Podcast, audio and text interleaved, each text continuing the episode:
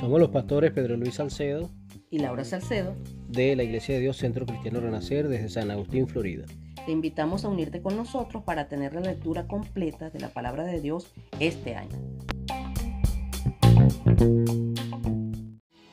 Capítulo 46. Jacobo estaba con miedo de ir a Egipto, estaba con temor, claro, estaba muy feliz porque encontraría a su hijo, que consideraba muerto. Pero ¿cómo sería vivir en un país pagano? ¿Cómo sería abandonar su tierra? ¿Será que él se acostumbraría a vivir en un lugar diferente? Todo esto dejaba a Jacob preocupado. Y delante de ese escenario, dos cosas me llaman la atención. Número uno, la actitud de Jacob de ofrecer sacrificio a Dios, su obediencia. Él dependía de Dios. Número dos, ese mensaje que Dios le da a Jacob fue el siguiente, no temas ir a Egipto, porque yo iré contigo. Si Dios está con nosotros, hermanos, podemos subir las montañas, y si Dios está con nosotros, el mar se va a abrir. Por eso Jacob entregó sus temores a Dios y fue a Egipto con toda su familia, que en total eran setenta. El encuentro de padre e hijo fue muy emocionante. Ellos se abrazaron, tuvieron un gran tiempo juntos, lloraron. Fueron lágrimas de añoranza, lágrimas de recuerdos, lágrimas de tiempo perdido, pero principalmente lágrimas de gratitud por ese encuentro espectacular, por ese encuentro que fue real milagro en la vida de los dos. Hermanos, no esperemos de estar lejos para abrazar nuestros, nuestra familia. No esperemos una tragedia para darle un abrazo a un hijo. Capítulo 47. José seleccionó cinco de sus hermanos y se los presentó al faraón y le presentó también a su papá, al faraón. Observe el resumen que Jacob hace de su vida delante del faraón él dice así, pocos y malos fueron los días de los años de mi vida. Jacob lamenta su vida, Jacob lamenta todo lo que había sucedido.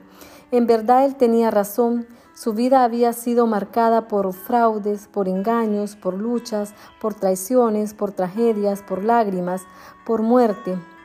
Es muy triste llegar a la vejez y decir que su vida ha sido mala. Hermanos, necesitamos vivir de manera que cuando llegue la vejez tengamos poco para lamentar y mucho para conmemorar y agradecer. Los hijos y los familiares de Jacob recibieron la bendición de vivir en el mejor lugar de Egipto del hambre y de una tierra que no producía, ellos fueron a vivir al mejor lugar del país que los estaba recibiendo. En ese lugar ellos se fortalecieron, ellos crecieron mucho, pero entre tanto los familiares de José disfrutaban de alimento, de cuidado. ¿Qué pasó con el pueblo en general? Fue esclavizado por el propio José, porque ellos recibían cuidado, recibían alimento para poder sobrevivir. En verdad, es verdad que Egipto sustentó al pueblo, dándole comida, ofreciendo cuidado, pero el pueblo de Israel perdió la libertad. Egipto fue redentor del pueblo, pero también Egipto esclavizó al pueblo. Hermanos, esto me hace pensar en lo siguiente. La justicia plena solamente existirá cuando Dios vuelva a reinar, cuando Dios vuelva a estar en el comando de este mundo. Con Él ya no habrá hambre, no habrá necesidad. Con Él será eliminado todo temor. Con Él tendremos libertad y seguridad que siempre hemos soñado. Preparémonos para este día. Capítulo 48 la palabra central de este capítulo es la bendición. Seis veces leemos esta palabra en sus distintas formas. Jacob reconoce que el Dios Todopoderoso lo bendijo y por causa de su gracia él se fortaleció y su familia y, los bienes crecieron mucho. Jacob reconoce que el Señor lo bendijo al comienzo de su viaje. Posteriormente Jacob bendice a su hijo José y a sus nietos, Efraín y Manasés. Tenemos entonces, hermanos, bendición personal, bendición al hijo, bendiciones a los nietos. Debemos reconocer que las buenas cosas que tenemos y las buenas características que poseemos son posibles solamente por la bendición de nuestro Dios. Debemos también reconocer que nuestros hijos y familiares son agraciados por las bendiciones que Dios envía, por su gran bondad. Percibimos claramente que Jacob está más maduro espiritualmente. Con la edad le vino la sabiduría. La historia de Jacob nos recuerda que no siempre los frutos vienen con la rapidez que nosotros deseamos. Esto me hace pensar Dios tiene mucha paciencia al tratar con nosotros.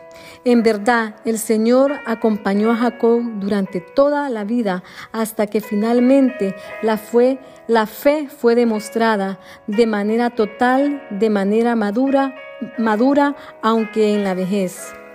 Debemos aprender del Dios mismo y de su infinita paciencia.